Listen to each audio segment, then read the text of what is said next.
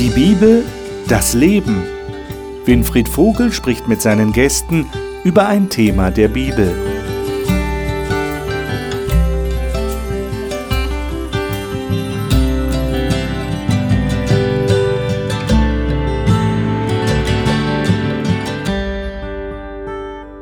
Willkommen zu unserer Gesprächsrunde über biblische Themen hier im Studio des Hope Channel. Schön, dass Sie wieder dabei sind. Wir sind ja im Themenzyklus, welchen Einfluss haben Christen in der Gesellschaft? Man könnte auch sagen Kirche und Gesellschaft. Also welchen Einfluss haben Gemeinschaften von Gläubigen in der heutigen Welt? Heute wollen wir darüber sprechen, was die Philosophie des Christentums ist, die Philosophie Gottes in Bezug auf andere Menschen. Wir erleben ja in unserer Welt ähm, immer wieder mehr oder weniger stark Egoismus. Das hat mit dem Selbsterhaltungstrieb des Menschen zu tun, aber es geht auch häufig sehr stark darüber hinaus. Ich will etwas haben, ich will etwas erreichen, ich will der Erste sein, ich will der Beste sein, ich will am meisten, meisten Geld verdienen. Und da fallen dann andere Menschen meistens hinten runter. Gott und Jesus haben das ganz anders gesehen. Und Jesus, wenn wir mal sein Beispiel nehmen, hat sehr radikale Worte gebraucht, wenn es um das Wohlergehen des anderen geht. Und darüber wollen wir uns heute hier im Studio austauschen. Ich freue mich, dass die Gäste hier im Studio sind und ich möchte Ihnen diese Gäste jetzt gerne vorstellen. Marion Gaffron war etliche Jahre in der Geschäftsleitung eines großen Pflegedienstes tätig. Als überzeugte Christin liegt es ihr am Herzen, konkret Reich Gottes zu bauen. Und dafür möchte sie neue Visionen entwickeln, auch beruflich. Franziska Knoll kommt ursprünglich aus dem Norden und studiert derzeit Psychologie in Bochum. Glauben bedeutet für sie, eine enge Beziehung zu Jesus zu haben, die zu praktischen Veränderungen im Leben führt. Kilian Petracek studiert Architektur an der TU Darmstadt und engagiert sich außerdem in der Jugendgruppe seiner Kirchengemeinde. Die Bibel und das Gebet sind ihm wichtig. Er hat dadurch Gott wirklich erlebt. Ralf Schönfeld ist Theologe und Sozialpädagoge, war viele Jahre als Pastor tätig und ist seit 2012 Vorsitzender einer Freikirche in Niedersachsen. Sein Herz schlägt für Jesus, Menschen und Mission. Ich freue mich, dass ihr da seid. Ich lade euch ein, dass wir einen Text aufschlagen, und zwar in Lukas 19. Und da wird uns etwas geschildert in diesem Kapitel über die Haltung von Jesus in Bezug auf Menschen. Das hat natürlich mit seiner Mission zu tun, der Mission der Rettung in dieser Welt. Und wir sollten mal die Verse 41 bis 44 aufmerksam lesen. Marion, darf ich dich bitten, mal diese Verse in der Hoffnung für alle zu lesen, die du hast?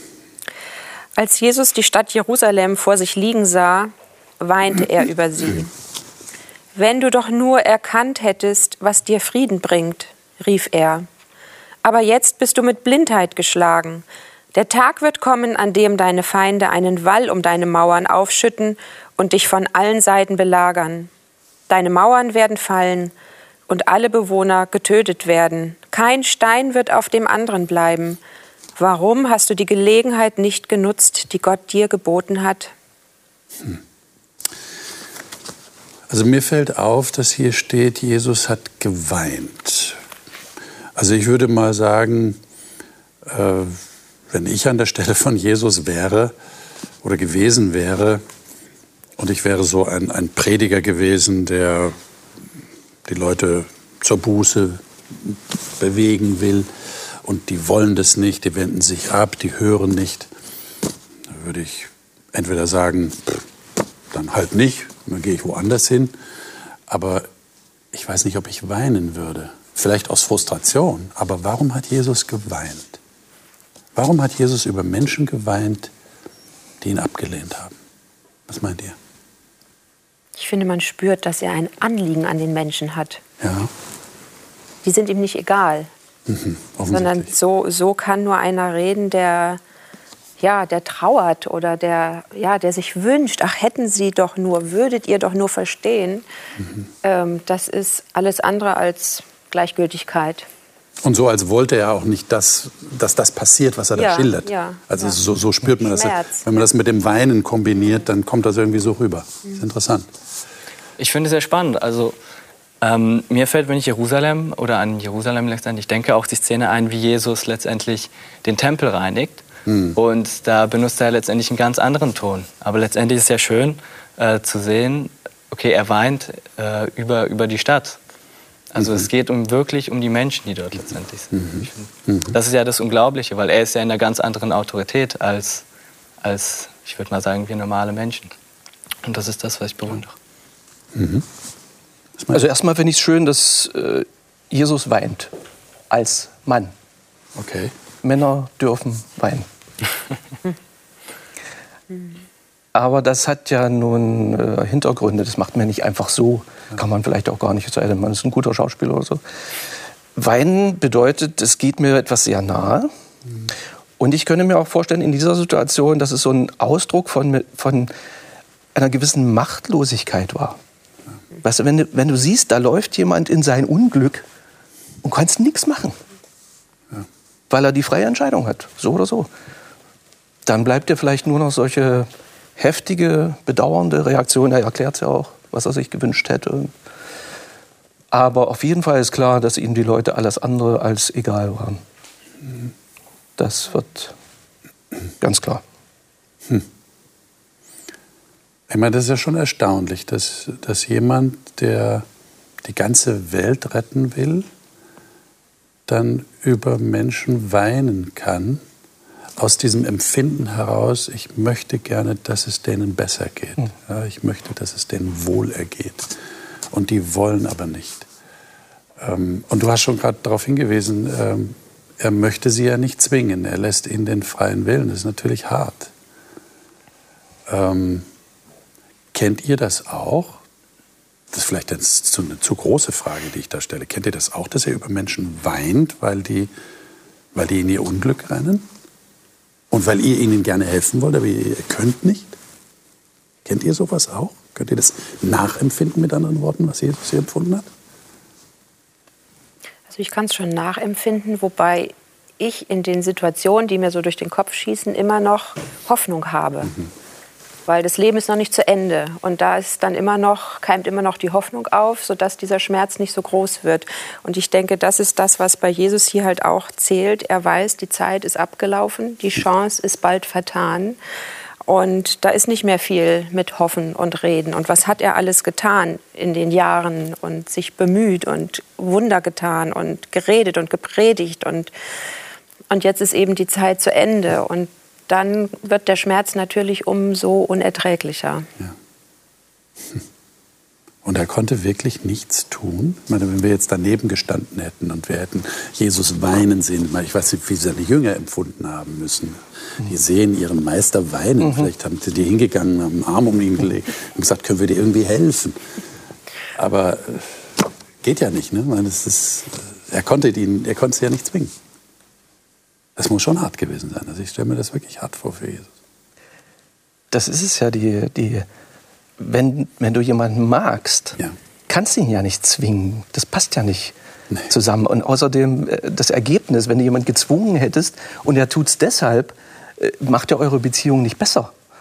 Also was will Gott weiter machen, als die Freiheit geben und dann aber eben nicht, gut, ihr habt es gewollt, habt euch die Suppe eingebrockt, jetzt löffelt es auch aus, sondern er lässt es trotzdem an sich ran. Und ich kann mir vorstellen, dass es mir so ginge, wenn in meiner Familie irgendwie, was weiß ich, irgendjemand mit Drogen anfangen würde oder Alkohol oder sowas.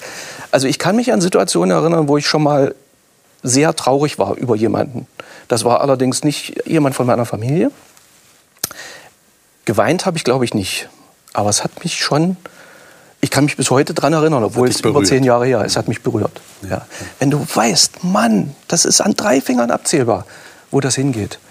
Und es wirkt nichts. Ja. Ich, ja, ich finde auch der große Punkt, was hier nochmal irgendwie klar wird.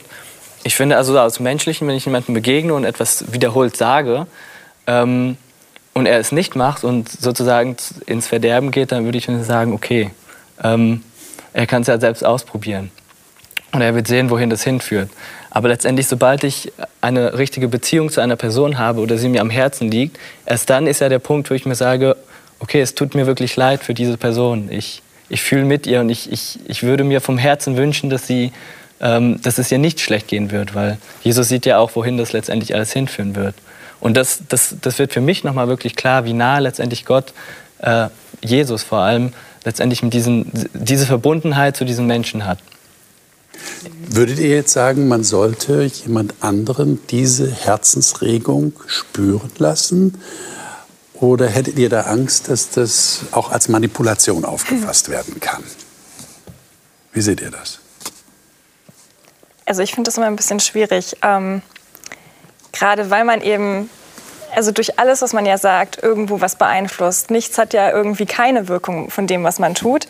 Ähm, und gerade dann auch die Versuche zu sagen, hey, ich will nicht, dich nicht manipulieren oder dich in irgendeine Richtung drängen, aber ich sehe das so und so. Gerade das kann ja umso mehr dann noch irgendwie Druck ausüben. Und das finde ich sehr schwierig. Versuche mir immer zu helfen, zu sagen, hey, letztendlich kann ich es ja eh nicht verändern. Also es wird eine Wirkung haben und lieber sage ich das ganz frei und ehrlich und wirklich vom Herzen her und habe dann wenigstens kein schlechtes Gewissen, dass ich was zurückgehalten habe oder irgendwie mir eine Taktik zurechtgelegt habe, um irgendwie da was zu erreichen. Hm. Ja. Ich finde, es hängt sehr von der Beziehung und von der Situation Hängt ab. Also ich Beziehung könnte jetzt ab. keine pauschale Antwort ja, darauf ja, geben. ja. Mal ist es gut, sich auf die Zunge zu beißen Mhm. und mal ist es gut, wie du sagst, ehrlich frei rauszusagen, was einem ist. Aber das, Ja. Das hängt auch von dem ab, mit dem man es zu tun hat. Ja. Genau. Ein bisschen, wenn man jemanden kennt, weiß er ja, würde er das jetzt als Manipulation Ja. empfinden äh, oder kann er damit umgehen? Wird es ihm vielleicht noch mal eine, eine gute Motivation geben?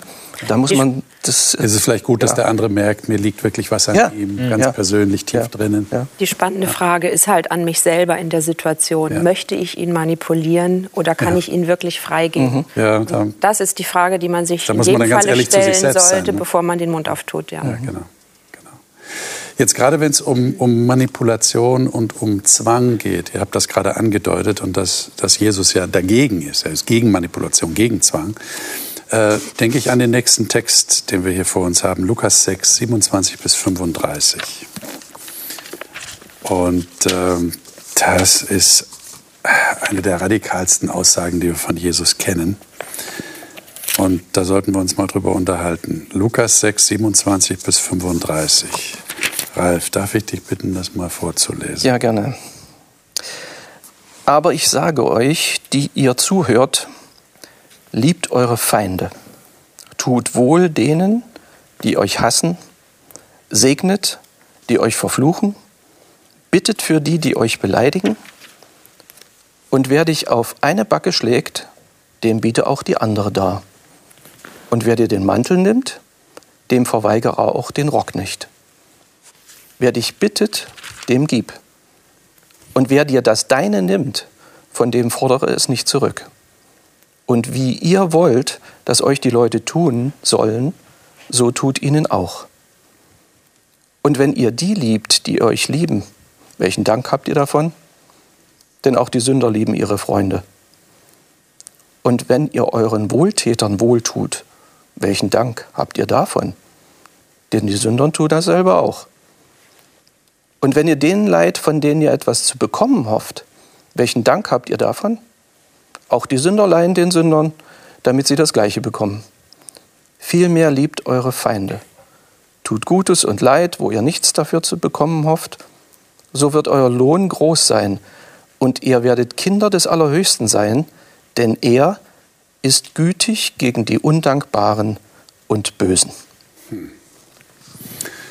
Also ich finde, die erste Frage, die man sich da stellen muss, wenn man diesen Text liest, ist äh, Feinde, Feinde. Was sind denn eigentlich Feinde? Hab ich Feinde? Also ich will mal wohlwollend davon ausgehen, ihr seid überzeugte Christen, ihr habt, ja kein, ihr habt, doch, keine, Fe- ihr habt doch keine Feinde, oder? habt ihr Feinde? Also ihr müsst jetzt das nicht sagen, öffentlich sagen, das ist ja Feinde, aber wie würdet ihr das denn definieren? Wie würdet ihr jemandem erklären, also das, das ist, könnte ein Feind sein? Wir sind doch nicht im Krieg, oder? Dass wir sagen, da ist der Feind und den erschießen wir jetzt. Es geht doch hier um, um Gemeinde, es geht doch um, um die Jünger. Wer sind denn die Feinde? Sagt mir das mal.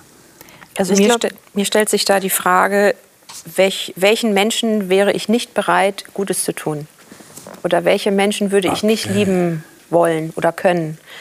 Und das wäre ein Ähm, Feind. Oder für welche habe ich keine Lust zu beten? Also weil das fordert mich heraus, ist pauschal für alle Menschen, also alle müssen äh, durch diese, dieses, diese kleine Pforte passen, dass ich bereit bin, sie zu lieben, ihnen Gutes zu tun, für sie zu beten. Sogar eben auch den Feinden, wer immer das ist. Also ja, ich stelle mir die Frage, gibt es jemanden, den ich da ausschließen würde?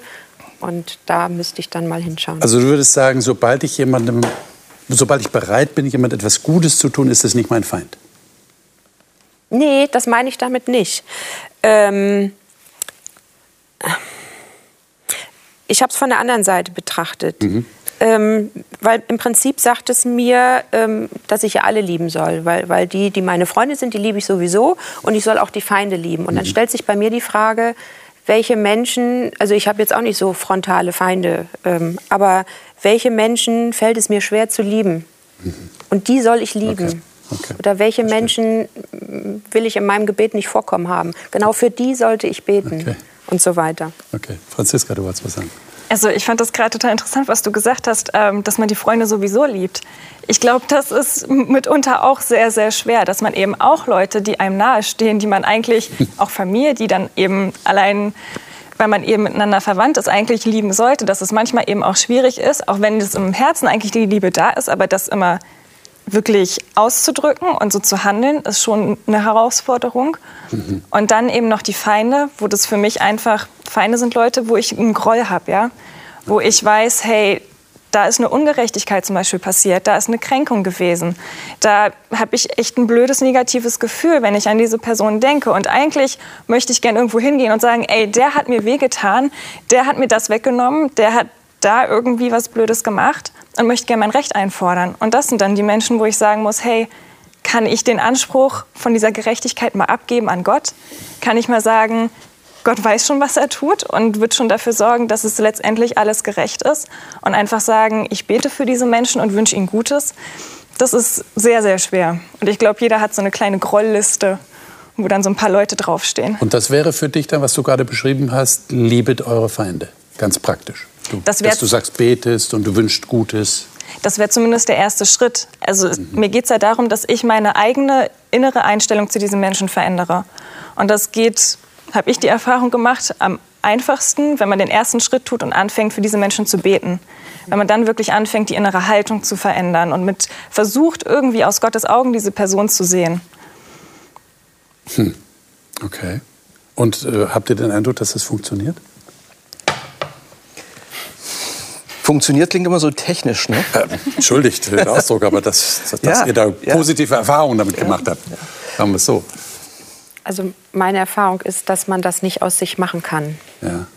Also ich hatte vor einiger Zeit ein total bewegendes Erlebnis, wo ich einer Person begegnet bin nach vielen Jahren bei uns in der Gemeinde und die konnte ich echt nie leiden. Also nie.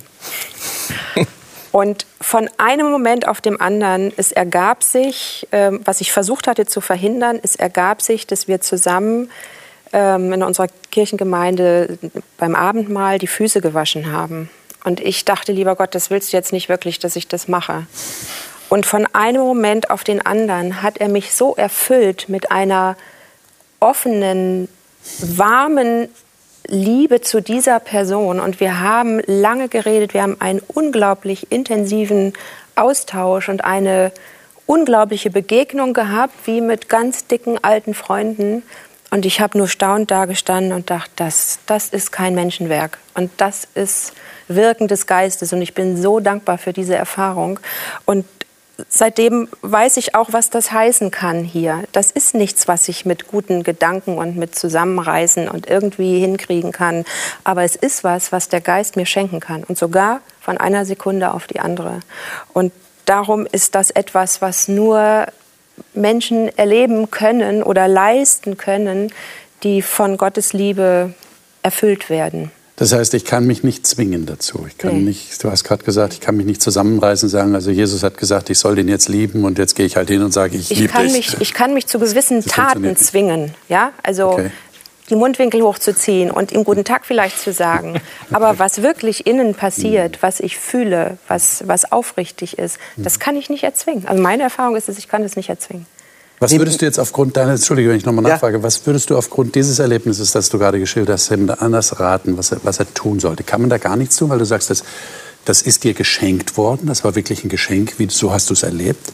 Aber gab es da einen Auslöser dafür? Hast du einfach, weil das, das ist so gekommen, dass ihr da zusammen in dieser Zeremonie äh, beieinander wart?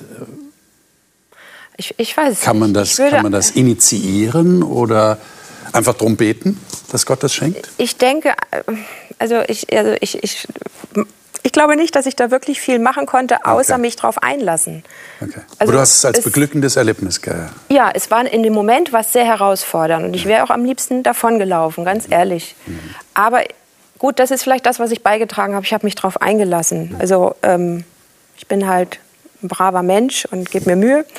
Äh, und mit dieser Einstellung bin ich dann vielleicht auch dran. Aber was dann passiert ist, dass es leicht und, und schön und beglückend war, das, darauf hatte ich keinen Einfluss. Nur eben dieses Zulassen oder vielleicht auch damit rechnen, dass Gott sowas machen kann. Oder Ja. Ja, ist schwer zu sagen. Gut, wie geht's den anderen? Ja, ich wollte noch mal da, da einhaken, weil du von Zwingen geredet hast. Kann ich mir natürlich auch nicht vorstellen. Zwingen, das muss immer was Negatives sein. Ja. Aber äh, gibt es vielleicht doch noch eine Unterscheidung zwischen Zwingen und ich entscheide mich für irgendwas? Wenn ich jetzt äh, zum Beispiel ich bin mit Kil- Kilian irgendwie verquer. Ja? Wir laufen uns äh, über den Weg und gucken uns nicht mehr an und ich finde das irgendwie negativ. Fühle mich da nicht wohl, er wahrscheinlich auch nicht. Und jetzt entscheide ich mich dafür, dass ich ihn trotzdem freundlich grüße. Nicht, weil ich so tue, als wäre irgendwie zwischen, das wäre ja Heuchelei, das wäre irgendwie nicht gut, sondern so als Ausdruck dessen, ich wünschte mir, dass es zwischen uns wieder besser wird. Vielleicht kommen wir darüber ins Gespräch und so äh, ja, oder wie auch immer. Äh, Dann ist es ja ein ehrlicher Ausdruck. Ich wünsche mir das ehrlich, ist keine Heuchelei. Und ich entscheide mich aber auch ganz bewusst dafür, ja, ich will ihn jetzt freundlich grüßen, weil ich das so doof finde. Und ich möchte, dass es wieder anders wird. Dann würde ich mich, da- ich würde da nicht sagen, ich zwinge mich, sondern ich entscheide mich. Also könnte ich noch unterscheiden. Ja, Finde ich, finde ich auch. Wenn ich mich so betrachte, ja, mache ich manchmal. Also bewusst, sage, äh, ja. bewusst einer anderen, Einen anderen Schwerpunkt setzen. anderen Schwerpunkt setzen, dem Raum geben und sich dafür entscheiden. Also Ob das dann sowas Tolles rauskommt, wie du erzählt hast, Ja. das liegt Ich- unter Umständen liegt ja immer an zwei. Personen. Ne? Es liegt ja, Ja, auch am anderen. das auch. Das- das auch. Ja. Aber ich denke, die Entscheidung kann immer auf ein gewisses Handeln hinzielen, ja? Mhm. Das natürlich Weichenstellungen gibt, ja? Aber ob sich eure Herzen begegnen werden, das, da, darauf hast du keinen Einfluss mehr. Ich kann nur meins öffnen. Genau. Sagen, Ja. soweit an mir liegt, wäre ich gerne, würde ich gerne. Also ich finde es ja eigentlich eine ziemlich schwierige Geschichte eigentlich. Ne? Also es ist, also wenn man den Text noch weiterliest, dann wird es ja offensichtlich klar. Also es ist noch sehr viel schwieriger. Es ist ja nicht nur Feinde lieben, sondern wenn es auch weitergeht, dann ähm, Vers 29, dem, der dich auf äh, die eine Backe schlägt, bietet auch die andere dran. Da denkt man sich ja als Mensch, okay, er hat mich geschlagen oder mir wurde Leid zugetut, dann ist es doch gerecht ähm, dass, dass ich auch es von ihm einfordere. Und ich finde auch, auch jetzt gerade, wo es um Feinde geht, ich finde, da, da zählt schon ein bisschen Überwindung manchmal dazu. Also wie auch du gesagt hast, ich finde, da stimme ich dir vollkommen überein. Also die bewusste Entscheidung, okay, eigentlich möchte ich das jetzt zum Beispiel gar nicht machen, aber ich entscheide mich bewusst jetzt für mit dieser Person so und so umzugehen, damit ähm, ich mit ihr teilweise eine bessere Beziehung habe. Ich meine, Franziska, du hast es ja schon erwähnt, du hast von Gerechtigkeit Mhm. gesprochen. Und mit, ich meine, da muss ja die Frage aufkommen, muss ich jetzt mein Gerechtigkeitsempfinden hintanstellen? Ja. Das, äh, eine gute ist das so? Also ich sage, äh, der hat mich geschlagen, jetzt soll er mich noch mal schlagen? Das kann ja wohl nicht gerecht sein. Und ich muss das jetzt überwinden, weil Jesus es gesagt hat? Wie Nee, ist das? Ich, ich kann mich eigentlich beruhigt zurücklehnen und wissen, Gott sieht ja alles. Und Gott ist absolut gerecht. Und das ist super schwer. Das sagt sich so leicht. Ne? Ja, absolut. Von wegen, ja, ich verlasse mich darauf, Gott wird das schon irgendwie machen. Und ich ertrage das jetzt weiter, dass die mir irgendwie Böses tun und mich demütigen. Und Gott macht gar nichts. Und, und, Vielleicht. ja, und er greift vielleicht nicht sofort Ja, ein. ja. Aber das ist, glaube ich, auch so ein bisschen die Kunst des Vertrauens in Gott und seine Gerechtigkeit, dass man sich da einfach weiter drin übt. Und das braucht Zeit. Das geht nicht von heute auf morgen. Aber ich meine, habt ihr das gelesen? Dem, der dir den Mantel nimmt, verweigere auch das Untergewand nicht. Also der darf mir noch was wegnehmen. Das ist doch völlig, das ist doch alles auf den Kopf gestellt, was wir als gerecht empfinden. Das kann doch nicht sein. Erklärt das, mir das. Das Spannende an diesen Szenen mit der Ohrfeige und auch das mit dem Mantel und auch das mit, dem, mit dieser Meile mitgehen, äh, muss man aus dem historischen Kontext auch betrachten. Also es war zum Beispiel so, dass die waren ja unter der römischen Besatzungsmacht und dass ein Römer das Recht hatte, einem Juden den Mantel zu nehmen. So, dann gib mir deinen Mantel, dann musste der Jude das tun. Das war Recht. So, indem aber jetzt der Jude sagt, ah, hier hast du meinen Mantel, ich gebe dir auch noch, geb dir noch was dazu, ist der Jude, der vorher der Unterdrückte war, geht ja auf einmal auf Augenhöhe mit dem Römer und sagt, du, du kannst meinen Mantel haben und ich gebe dir auch mein Kleid dazu. Und schon ist er aus dieser Dienerrolle und aus dieser, wo wir sagen, oh, wir müssen uns Opferrolle. demütigen und wir müssen uns ja eigentlich ganz da unten stellen. Nein, das, was Jesus hier sagt, ist, hey, es gibt einen Weg, da kannst du deiner Würde gemäß leben. Du bist nicht der, auf dem man rumtrampelt, sondern du bist würdig. Und dann, wenn du in der Szene, in der Situation autark leben und handeln kannst, bist du frei. Denn solange ich äh, der Unterdrückte bin und oh, da ist der Römer und dem muss ich den Mantel geben, bin ich nicht frei. Dem ich aber sage, ich gebe dir auch noch mehr und das aus freien Stücken, keiner zwingt mich, dann bin ich frei.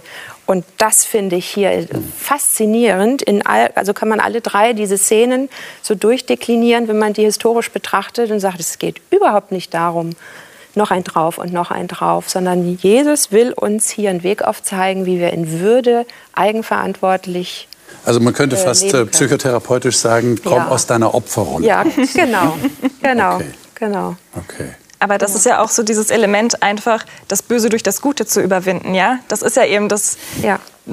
Phänomen, dass man eben nicht, wenn einem schlechte Dinge passieren, dann, wenn ich dann auch noch in dem Maße dann eben zurückreagiere und mit Ungerechtigkeit gleichermaßen versuche, das zu vergelten, dass es dann besser wird. Im Gegenteil, es wird immer noch schlimmer und das kommt dann diese Abwärtsspirale. Genau. Und das kann man nur durchbrechen, indem man eben etwas Gutes tut. Genau. Und das eben so dann überwindet. Wenn ich mir das gerade mal so vorstelle, dann könnte mir helfen oder hat mir schon geholfen in so- solchen Situationen, dass ich mir sagte, nein, auf dieses Niveau, wo ich gerade die Auswirkungen auch selber spüre, wo ich auch weiß, äh, das ist nicht gut, auf dieses Niveau möchte ich mich nicht begeben. Und wenn ich jetzt mit gleicher Münze heimzahle oder was, weiß ich, dann mache ich ja mit, dann baue ich die Welt genauso mit, wie ich sie gerade erlebe, wie sie nicht schön ist. Und das möchte ich nicht. Und da gibt Jesus mir hier, hast du es gerade sehr schön erklärt, äh, alternative Handlungsmöglichkeiten. Aber das ist ein bewusster Das ist ein Denkprozess, Be- ja. oder? Und das, dass man Denn der da- Reflex ist ja ein anderer. ja, ja. Ich glaube auch nicht, dass man da so schnell äh, an diesen Punkt immer kommt. Neulich erzählte mir ein, ein Kollege, äh, Gerichtsverhandlungen gehabt, äh, Verkehrssache. Und den Richter hat es, so wie er es mir berichtet hat, überhaupt nicht interessiert, wie war der wirkliche Ablauf. Das war alles schon abgekartet, hat sogar sein, sein Anwalt oder seine Anwältin hinterher gesagt, das stand vorher fest. Und er hat sich so ungerecht behandelt gefühlt. Mein Glaube, sagt er, an den, an den Rechtsstaat ist den Bach runtergegangen. Und ich dachte immer, ich kann nicht hassen. Nach dieser Verhandlung habe ich anders gedacht. Also die Emotionen sind schon erstmal da und äh, das wird auch einen Augenblick dauern, bis man an den Punkt kommt, sage jetzt, Moment, was will ich jetzt? Dass ich mal einen Schritt zurückgehe, mich selbst angucke, mir selbst den Puls fühle und Na, und ich denke auch, wenn ich, wenn ich so äh, überlege, ja, ich, ich tue jetzt was Gutes, ich überwinde das Böse mit dem Guten. Und dann erlebe ich vielleicht, dass das überhaupt keine Wirkung hat. Und dass dann dieser alte Reflex wieder zurückkommt. Ähm, dem müsste man mal ganz deutlich klar machen, wo es lang geht. Und ich meine, das haben wir auf der Ebene von, von Ländern, von Staaten. Ja. Die sagen, na, so wird es nicht funktionieren. Ja, da kommt einer mit Waffengewalt, dann müssen wir mit Waffengewalt wieder antworten. aber so funktioniert es auch nicht. Ja, offensichtlich. Genau. Ja? Aber im Kleinen, äh, so verstehe ich euch, sollte man, sollte man das wirklich beherzigen, was Jesus hier sagt.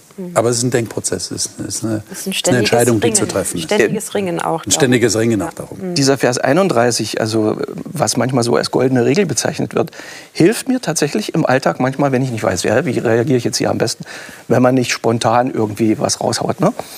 Wie ihr wollt, wie euch die Leute tun sollen, so tut ihn auch. Also behandelt andere so, wie ihr gern selber behandelt werden wollt.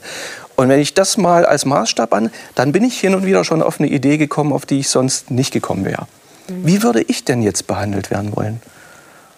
Finde ich einen grandiosen Grundsatz. Ich meine, wir reden hier über die Rolle, die Christen in der Gesellschaft spielen.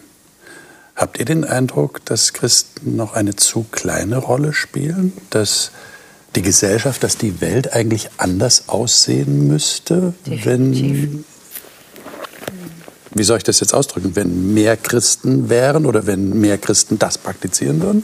Definitiv. Wäre das so? Oder würde ihr sagen, das ist eh Hopfen und Malz verloren. Wir können die Welt nicht retten. Wir können sie nicht wirklich besser machen. Können wir sie besser machen? Durch dieses Verhalten? Auf jeden Fall.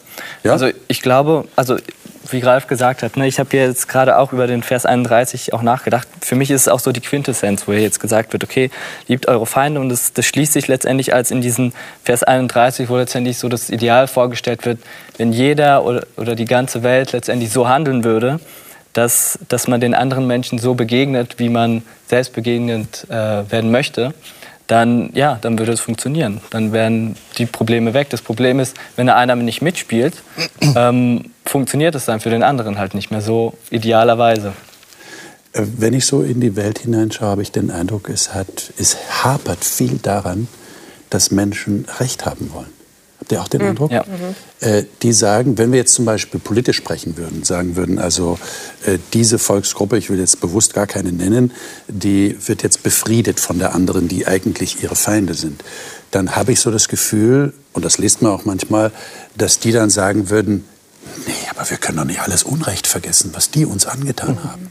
Das muss doch irgendwie gesühnt werden. Das können wir doch nicht einfach übergehen. Das können wir nicht unter den Teppich kehren. Also ich glaube, das, das hängt auch sehr stark daran. Und du hast es, glaube ich, vorhin, Franziska, gesagt, es Gott überlassen, es, es loslassen können. Aber das ist ja, das ist nicht einfach, oder? Wir Und wenn wir wieder auf den persönlichen Bereich kommen. Und nee, einfach ist es ganz bestimmt nicht. Und trotzdem glaube ich, dass die, die Grundsehnsucht von Menschen genau in diese Richtung geht. Du kennst sicherlich auch so ein paar Stories, die man äh, gehört hat. Ein Interview habe ich gesehen mit einem äh, palästinensischen Arzt, war es, glaube ich, der einen, einen jüdischen Jungen, der angeschossen worden war, in diesen behandelt hat. Und alle, allen Leuten, allen Zuschauern, jedenfalls den allermeisten, denke ich mal, geht das Herz auf und denken, so müsste unsere Welt sein. Ja? Also so, so ganz tief drin ist die Sehnsucht schon, denke ich, dass es so sei. Äh, auch wenn es uns immer wieder im Praktischen misslingt. Und auch, wenn derjenige, der das Gute getan hat, wie dieser Arzt, Ja. von dem du redest, dann angefeindet wird Ja. von seinen Ja, eigenen Leuten und genau. sagt, wie kannst du genau. überhaupt? Ja, ja. aber wir haben oft die Angst, zu kurz zu kommen. Das Ja. hindert uns daran. Aber ich habe äh, gerade kürzlich eine spannende Beobachtung gehört, die mir selber nie aufgefallen ist. Und da sagte jemand, es ist gerade 70 Jahre her, dass aus unserem Land die Leute millionenweise geflohen sind oder umgebracht wurde. Wir hatten ein totalitäres System. Deutschland stand für den Albtraum schlechthin. 70 Jahre später ist ja jetzt mal historisch betrachtet nicht viel ist Deutschland der Ort der Sehnsucht für Millionen von Menschen. Wie kommt das? Woran liegt das? Was hat sich geändert seit damals zu heute? Was war das damals für ein Regime? Was für eine Regierung haben wir heute? Und letztendlich liegt der Schlüssel eben darin, dass wir christliche Werte leben. Wir haben eine christliche Verfassung.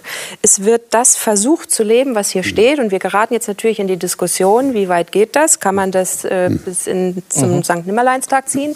Was machen wir damit? Aber äh, es ist, geschieht die Diskussion über diese Werte. Und äh, mich hat das so stolz gemacht, in dem Moment zu sagen, ja, Christen können tatsächlich was bewegen.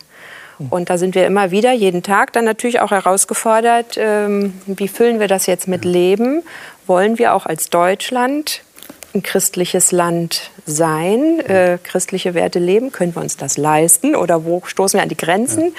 Ähm, sehr, sehr, sehr spannende existenzielle Fragen zunehmend für uns. Aber mich, also auf deine Frage hin, was können Christen bewegen? Ja. Ich glaube, Christen haben gerade in unserem Land sehr viel bewegt, wo andere heute uns neiden dafür. Ich finde es ja sehr interessant, dass wenn wir über das Wohlergehen des anderen sprechen, wir auf Liebe zu sprechen kommen. Nun ist ja Liebe ein Wort, das äh, leider schillernd geworden ist, weil wir haben im Deutschen auch nur dieses eine Wort.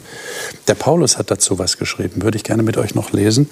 1. Korinther 13, unter Christen ein bekanntes Kapitel, das hohe Lied der Liebe. Wir können nicht alles lesen, aber ich würde gerne die Verse 4 bis 8 und den Vers 13 lesen aus diesem Kapitel. Wer von euch wäre denn so nett?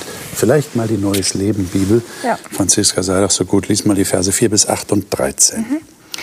Die Liebe ist geduldig und freundlich. Sie ist nicht neidisch oder überheblich, stolz oder anstößig. Die Liebe ist nicht selbstsüchtig.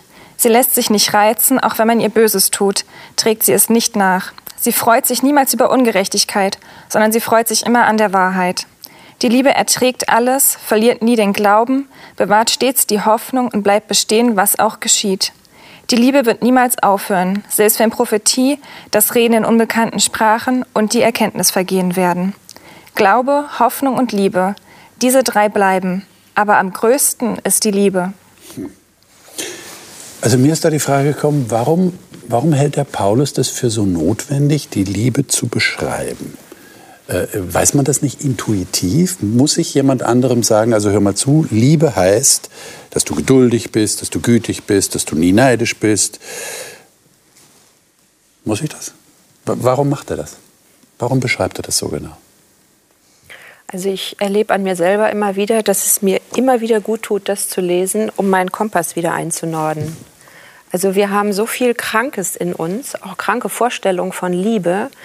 Ähm, und, und Das heißt, ja. auch wenn wir einmal verstanden haben, was Liebe ist, dann, dann müssen wir trotzdem immer wieder Nachholstunden haben? Ja, also ist meine Erfahrung. Nachhilfe meine ich? Wir vergessen eben immer wieder, ja. Also der Egoismus, der ist ja auch doch sehr, sehr ausgeprägt im Menschen. Und um den immer wieder klein zu halten und dann am besten natürlich ganz rauskennen, aber das wird uns wahrscheinlich nie gelingen, immer die Liebe entgegensetzen. Und die natürlich auch sich selbst lieben, ja, aber den anderen eben auf Augenhöhe und Gott eben oben drüber. Spannende. Entschuldigung, mach du. Äh, mich fasziniert dieser Text auch noch mal von einer anderen Perspektive. Ähm, Gott ist Liebe. Genau, das wollte ich auch sagen. Und das beschreibt also auch, wie Gott ist. Äh, Man kann den ja so verstehen, wie das ist der Anspruch an mich. So muss ich sein, so muss ich sein. Und die Latte wird immer höher und ich denke, oh, schaffe ich ja nie. Äh, Aber das ist das, wie Gott mir entgegenkommt in all diesen geduldigen und trotzdem lächelnden und unterstützenden äh, Eigenschaften, die hier geschildert werden. Und das ist für mich eine, eine Motivation, muss ich sagen. Wenn der, wenn der Chef des Universums, wenn der von ganz oben, wenn der, der alles, wenn der sagt, das ist meine, meine Regierungsgrundlage, das ist mein Artikel 1, Ja. muss ich sagen. Und das funktioniert so? Aber jetzt sei mal ehrlich, Ralf, kommt er dir wirklich immer so entgegen? Immer? Immer? 100 Prozent? Ehrliche Antwort? Immer. Ja, aber ich merke es bestimmt nicht immer. Also mir kommt es manchmal ganz anders vor. Ja, Ja, aber da würden doch Leute sagen, ja, aber der kommt dir doch auch mal, mal äh, zürnend entgegen oder ist nicht zufrieden mit dir oder er sagt, das solltest du machen, das solltest du nicht mehr machen. und Und da genau, ist er immer noch, äh, erlebst du ihn immer noch als liebevollen Gott. Ja, ja. Äh, wie gesagt, es fühlt sich nicht immer so an. Okay. Das ist auch mehr, äh, ja, wir nennen ja das Ganze auch Glauben, also Vertrauen. Vertrauen ist immer ein, auch ein Trotzdem. Vertrauen ist immer noch ein Risiko. Äh, es ist nicht ausrechenbar, dann, dann ist ja kein Vertrauen mehr. Ich meine, wenn ich alles ausrechnen kann, dann ist es äh, klu- kluge, kluges Abwägen. Äh, ich sehe es nicht immer. Ich sehe es nicht immer. Aber ich glaube daran, ich vertraue darauf, dass Gott seinem eigenen Maßstab, vielleicht ist er der Einzige, der aus dem Egoismus rauskommt, dass er Gott seinem eigenen Maßstab wirklich gerecht wird. Das, das ist für mich Grundlage. Und darum finde ich es aber auch wichtig, das immer wieder zu lesen, auch genau aus dem Aspekt, weil wir auch so viele schräge Gottesbilder haben, die transportiert werden überall und die in uns selber stecken. Und auch hier den Kompass wieder auszunorden, wie ist denn Gott wirklich? Und ich finde es faszinierend, dass hier nicht, ähm, also die meisten äh, Beschreibungen hier sind Verben. Also die Liebe tut etwas. Sie ist nicht irgendwie, sondern sie tut etwas. Ähm, und das wird so persönlich auf einmal. Auch die Liebe wird hier so dargestellt, als wäre es eine Person. Manchmal klingt es so durch, ja. Und ähm, das, mein Leben, mein Gottesverständnis, meine Erfahrungen durch diese Brille zu betrachten. Was passiert mir? Wie denke ich über Gott? Wie, wie deute ich die Dinge? Wenn ich die durch diese Brille deute, sieht vieles auf einmal ganz anders aus. Und es geht eigentlich um die Grundhaltung, nicht, die hier beschrieben wird. So, so verstehe ich dich auch. Ich meine, es ist ja auch in menschlichen Beziehungen nicht immer äh, Liebe als Säuseln. Überhaupt nicht. sondern Liebe, Liebe kann viel echter sein. Ja, genau. Ja. Und Liebe ja. kann viel echter sein, wenn ein Gegenüber mir auch mhm. etwas sagt, äh, was mir weiterhilft. Deswegen finde ich es ja auch mal merkwürdig, wenn Sie sagen, Erziehung entweder mit Strenge oder mit Liebe, als wäre Liebe, Strenge keine Liebe. Ja, das ist ja Grenzen setzen ist notwendig. Klar, das ist Liebe. Ja, weil wir da ganz bestimmte Vorstellungen haben. Wenn wir Strenge hören, haben mhm. wir eine ganz bestimmte Assoziation im Kopf. Ja, und das verträgt sich dann nicht mit einer Vorstellung, die wir von Liebe haben. Aber das ist ja das, was die Bibel eigentlich will, was Jesus auch uns sagen will. Es, es, es ist eins. Ja, es, ist, es ist die Grundhaltung, die es entscheidet. Ich will Gutes für dich. Ich will Gutes für dich. Ja. Ich, ich bin wirklich darauf aus, dass es dir gut geht. Selbst, selbst auf meine Kosten. Mhm. Okay. Das hat Jesus gemacht. Ja, wie, jetzt ganz ehrlich, wie geht es euch damit, wenn ihr jetzt aufgefordert werdet, meine, Jesus macht das, Paulus macht das, so zu lieben? Würdet ihr sagen, ja, ich habe mich dafür entschieden, ich mache das jetzt immer? ich habe mich dafür entschieden, dass es mein Leitstern durch mein Leben sein soll. Und ich habe erfahren, wie ich auch gesagt habe, ich kann es aus mir nicht. Ja. Ich kann es in ganz kleinen homöopathischen Schrittchen, kann ich es erleben, in meinem Leben auch wiederfinden. Und je mehr ich mich davon beeindrucken lasse, wie Jesus war, wie Gott der Liebe ist, ist, umso mehr Raum findet es auch in meinem Leben. Und ich merke auch einen direkten Zusammenhang. Äh, je mehr es irgendwo zu kriseln anfängt, desto mehr weiß ich, oh, ich habe hier irgendwas aus dem Auge verloren.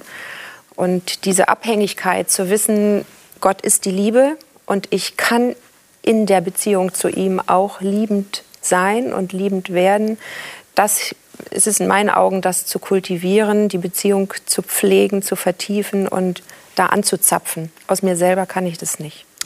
Liebe Zuschauer, merken Sie, dass die Bibel wirklich eine Herausforderung ist? Und das, was Jesus gesagt hat, was er vorgelebt hat, dass das eine Herausforderung ist? Die Bibel ist eigentlich ein einziger Appell. Ein Appell an unser Leben, an unser Sein, an unser Denken, an unser Fühlen, unser Wollen. Und wir merken, naja, das ist nicht immer so ein leichter Spaziergang. Wie steht es da bei Ihnen? Weil die Bibel ein Appell ist, gebe ich das jetzt einfach mal so weiter. Erlaube mir das Ihnen gegenüber. Ähm, wie wie steht es mit Ihrem Denken an den anderen und dass das Wohlergehen des anderen Ihnen immer im Blick ist? Wir haben festgestellt, es ist gar nicht so einfach. Das geben wir offen zu. Aber Jesus hat gesagt, liebt eure Feinde. Vielleicht ist da jemand in Ihrem Leben, der, der eine Überraschung vertragen kann. Die Überraschung, dass Sie sich entschieden haben, das Gott zu überlassen, für Gerechtigkeit zu sorgen. Dass Sie ihm ganz anders begegnen, als er es vielleicht erwartet. Das nächste Mal werden wir da weiterreden. Diese Themen hängen ja alle, alle zusammen. Und zwar geht es darum, hören, verstehen und mitleiden. In menschlichen Beziehungen ist es ganz wichtig, aktiv zuzuhören, versuchen, den anderen wirklich zu verstehen und mitzuleiden. Und niemand anders als Jesus hat das vorgemacht. Darüber wollen wir uns das nächste Mal unterhalten. Und wir würden uns freuen, wenn Sie dann wieder dabei sind.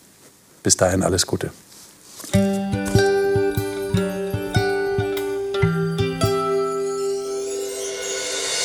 Sie hörten auf Hope Channel Radio die Bibel, das Leben mit Winfried Vogel und seiner Gesprächsrunde.